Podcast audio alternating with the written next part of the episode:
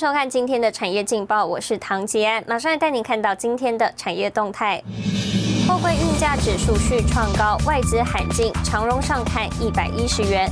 劳动部最新减班休息统计，实施单位四百一十四家，人数三千九百二十五人。日月光 Q2 维持高档，新产能下半年推升营运再上层楼。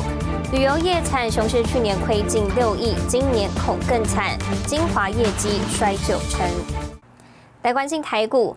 疫情人数校正回归后第一个交易日，台股早盘呈现震荡格局，盘中在电子股领军下，指数由黑翻红，震荡达两百六十点，指数重回一万六千三百点之上。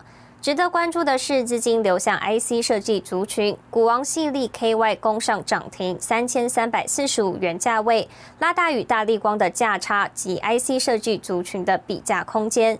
分析认为，虽有部分外资调降台股今年的目标，但只是从一万四千九百点降至一万四千五百点，原本定的目标就较低，因此对市场影响不大，提供给您参考。接下来，请看今天的财经一百秒。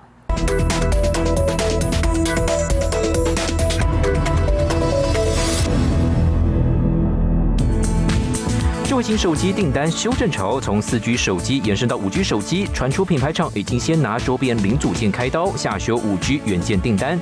本季拉货动能较首季下滑一到三成，主要反映终端需求不如预期。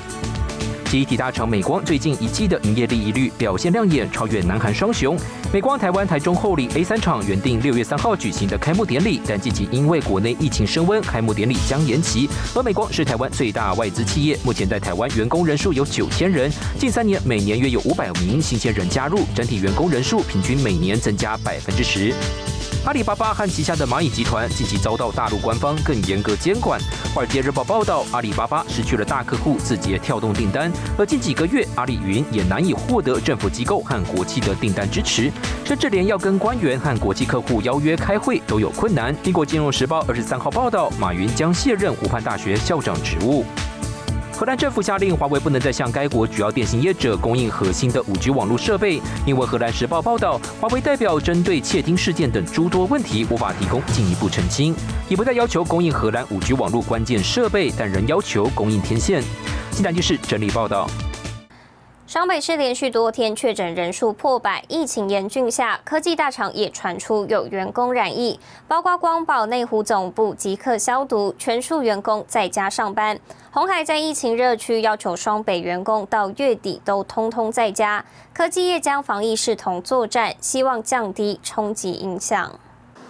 台北市内湖路、基湖路一带是台湾科技大厂据点，不过上班时间人潮却是稀稀疏疏。光宝集团二十三号接获员工确诊，内湖总部所有员工到二十六号全面居家办公，总部进行消毒作业，未来以 A、B 两班方式分流上班。另一头的红海内湖大楼同样戒备森严。红海二十三号宣布，工作地或居住地在台北市、新北市的员工，到五月三十号在家上班，也要求外包厂商一律不得进入厂房。本土肺炎疫情连续多天确诊破百，科技业上紧发条。所有的内勤人员，我们也采采用 A、B 班表制来分流。那如果同仁是居住在疫情的热区的话，我们也让他改由居家工作、居家上班来执行每日的工作内容。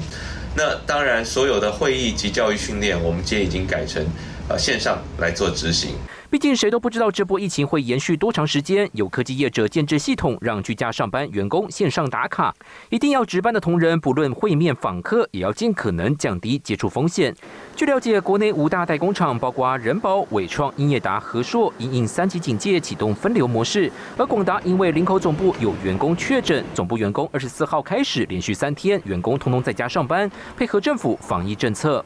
这是最主要的原因是说，假如是说到时候真的有员工不幸真的是感染的话，哦，那至少不会是说造成整个产线全部的这个瘫痪哦，那确保还有这个足够这个人力，那这个目前我们认为对这个产线的影响实际上是有限哦，基本上。呃，影响不会太大啊，不过可能对于研发这一端来讲，可能影响会比较大一点。产业分析师指出，整体台湾高科技业生产面受影响程度并不大，但可以预料的是，员工办公模式可能出现长期变化，未来异地办公、分流办公可能持续相当长的时间，业界如何维持正常营运，也将是一大考验。新台电视琼慧们沈维彤台湾代表报道。带您看到今天的国际重要财经报纸讯息。彭博社：印度航空乘客服务系统提供商二月遭害，四百五十万名乘客个人数据外泄。金融时报：国际能源署二零五零零碳排计划遭会员国质疑，澳洲、日本及菲律宾表示做法太狭隘。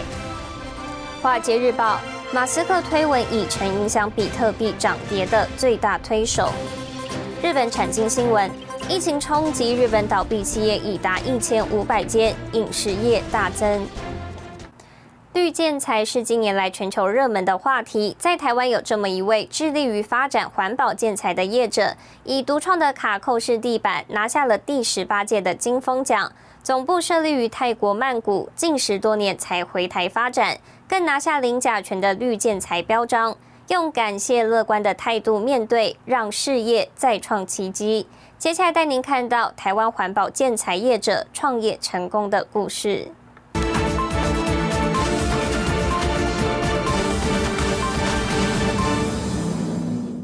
张文义是致力于环保建材，自行研发有产品专利。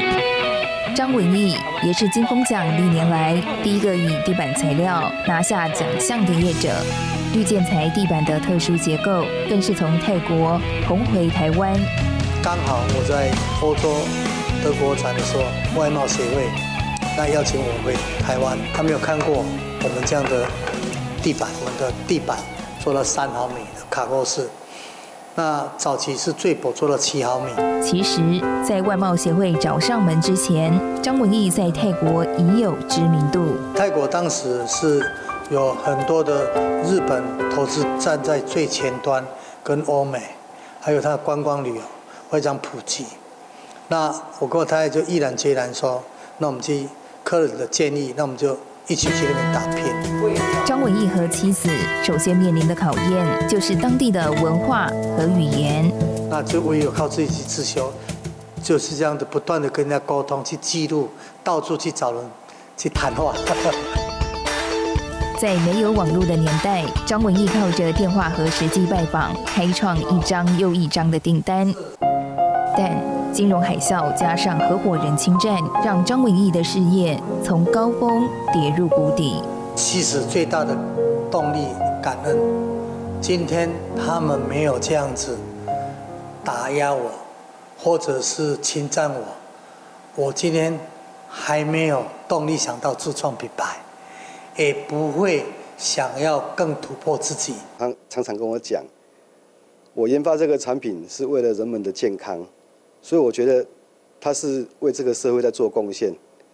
那对于他的朋友言而有信，他只要讲出来的话，他一定会做到。常年旅居海外，张文义被妻子想回台湾陪伴父母的孝心感动，以及外贸协会的邀约，决定把绿建材地板材料从泰国带回台湾，延续发展。耐磨地板、实木地板，甚至于传统的瓷砖业，都一定要走向绿建材这个标章，在未来的市场才有一定的竞争力。我们有技术研发团队，一条龙经过的零甲醛的一个依据。测试跟申请，才拿到这样的一个一个一个绿标章。年近六十岁的张文义，大半辈子投入环保领域。如果创业能再重来，张文义笑着说，还是会选择这条路。这是我的喜欢的一个项目，那啊一直以来还是不会变，重新来还是不会变。但是呢，从夫妻两人到整个团队，公司规模逐渐扩大。张文义坚持以稳扎稳打的模式进军全球环保建材市场。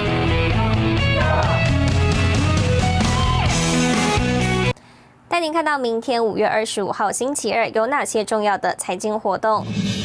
德国 Q1 GDP，美国公布四月新屋销售。台经院公布五月份景气动向调查报告，烟花法说会。谢谢您收看今天的产业劲报，我是唐吉安，我们明天再见。